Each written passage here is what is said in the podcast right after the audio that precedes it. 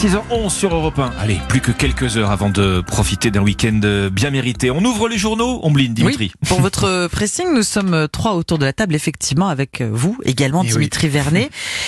Qu'est-ce que vous avez lu aujourd'hui? Eh bien, Ombline Alexandre, vous l'avez sûrement remarqué, un cher auditeur, on vous en parle même très régulièrement sur Europe 1. Depuis la crise du Covid-19, les salles de cinéma ont bien du mal à se remplir et les boîtes de nuit sont très rarement pleines. Une situation expliquée par une nouvelle épidémie qui est en train de toucher la France, la flemme. C'est ce que nous relate Ah le journal Ouest France. Une ce épidémie de flemme. Exactement. Puisque oui, selon une récente enquête IFOP, un Français sur trois serait contaminé par la flemme entre perte de motivation, fainéantise, voire même fatigue. Alors tout ça est en fait expliqué du fait des habitudes des Français qui ont changé. Nous sommes plus casaniers, on travaille directement chez soi et beaucoup de choses viennent directement à nous. Mention spéciale aux livraisons de fast-food à Bon, domicile. héritage des confinements et des couvre-feux. Exactement. On a donc perdu le goût de l'effort. Et le travail en est le meilleur révélateur.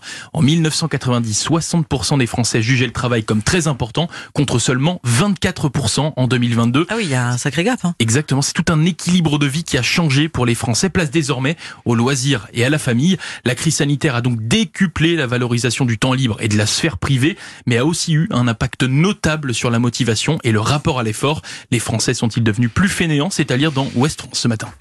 Vous êtes plus fainéante, vous, Ombline Ben non, au contraire, euh, je- justement, je, je pense que l'effet inverse. Tu... Oh, vous vous défendez mollement, je Ouais. trouve. Non, non, mais c'était l'effet inverse. J'ai plutôt envie de sortir. Oui Bon. Plutôt envie de sortir voir des amis. Bah, Enfin, je, je sais par- pas. je, je, je partage votre avis. Oui, Ouais, on, va, on ouais. va moins en discothèque, mais c'est pas Alors dû au ça, confinement. oui, c'est oui, c'est plus, c'est plus dû aux horaires. Voilà. Aux horaires hein. aussi, C'est plus compliqué. Aussi, Bon. ouais, on dit ça. Votre sélection ce matin, Ombline. Ah, on en a déjà parlé ici euh, dans le pressing. Un Lord d'Autriche, vous l'avez peut-être entendu, il consacre son jour où c'est la une de Libération, la fin ce soir de Plus belle la vie à la télévision sur France Mais 3.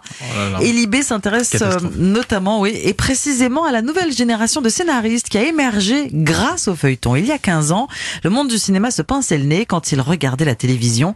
Les scénaristes à peine diplômés cherchaient à se faire euh, la main grâce à une quotidienne, vous voyez ça comme un boulot alimentaire avant de trouver un vrai, Un vrai. job. Voilà, on se refilait le plan Plus belle la vie sous le manteau, écrit Libération. Un petit peu honteux, on signait les textes d'un pseudonyme. 4665 épisodes plus tard, la cinéaste Rebecca Zlotowski, qui à l'origine apparaissait au générique sous le nom de Razi RZ, donc un, un pseudo. Un hein. d'emprunt, ouais, ouais. Ah oui, exactement. Elle réserve aujourd'hui toute une ligne de son Ah bah oui, CV forcément. à Plus belle la vie. Bah oui, on apprend donc dans le quotidien que la série a permis la création de la première Writers Room en France. Une Writer Room, c'est un atelier de scénaristes comme il en existe tant aux États-Unis. Vous avez peut-être déjà vu ça, hein Tous les membres d'une équipe euh, qui débattent sur la fin de tel ou tel épisode, sur le destin d'une romance. Mais qui va-t-elle choisir? Ils sont tous ensemble. Non, mais sur- surtout que c'était tourné au pas de charge. hein. Je veux dire, en, en termes de besoins en scénario, Exactement. c'était. Oui, oui, oui. Ça, c'est vraiment le défi de la quotidienne. Chez Plus belle la vie, ça marche comme ça. 25 minutes à écrire chaque jour. Eh oui. 17 séquences à produire par épisode. 5 grandes intrigues par semaine. Ils sont, ils étaient une trentaine de scénaristes répartis en deux équipes. Histoire d'un côté, dialogue de l'autre. Instantané, instantanéité, pardon. Force de frappe. Tous s'accordent pour dire euh, que c'est ce qui est le plus formateur finalement. C'est ce rythme. C'est l'urgence. C'est l'urgence. Quitte à, je cite, écrire parfois des trucs nuls. Mais dans l'ensemble, Ça forme. mais voilà, forme. quand on, écrit apprend. pour une quotidienne, en fait, il n'y a pas de mauvaises idées.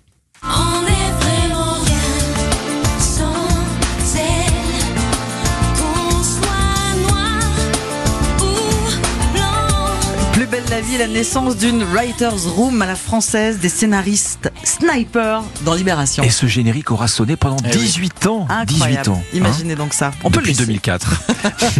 Laissez à votre tour, Alexandre. Bah ça sent un peu le sapin ces Ah, fêtes de fin d'année. vie. le jeu de mots bien senti. Non non, Ah c'est oui. un jeu de mots qu'on découvre ce matin euh, euh, dans le journal euh, 20 minutes euh, qui a recueilli les témoignages de ses lecteurs et lectrices. Comment prépare-t-il les prépare-t-il les fêtes de Noël dans ce contexte qu'on connaît tous qui est celui d'une hausse euh, généralisée des prix Eh bien de toutes les réponses, il se dégage la même tendance, réduction de voilure évidemment, et le premier poste de réduction des dépenses, logiquement, eh bien ce sont les cadeaux. Bah oui, Sabrina, tiens, Sabrina, elle va diviser son budget par deux ou par trois en achetant au maximum en seconde main.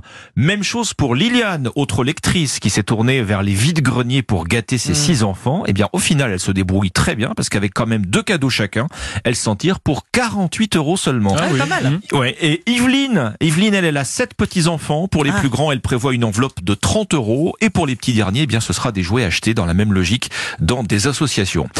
On passe à table. Alors là, ici aussi, on rabote. Le prix du foie gras augmente. Liliane fait une croix dessus, comme sur euh, d'ailleurs le saumon et les coquilles. Pour Yveline, ce sera côte de bœuf, pommes de terre et Oh. haricots.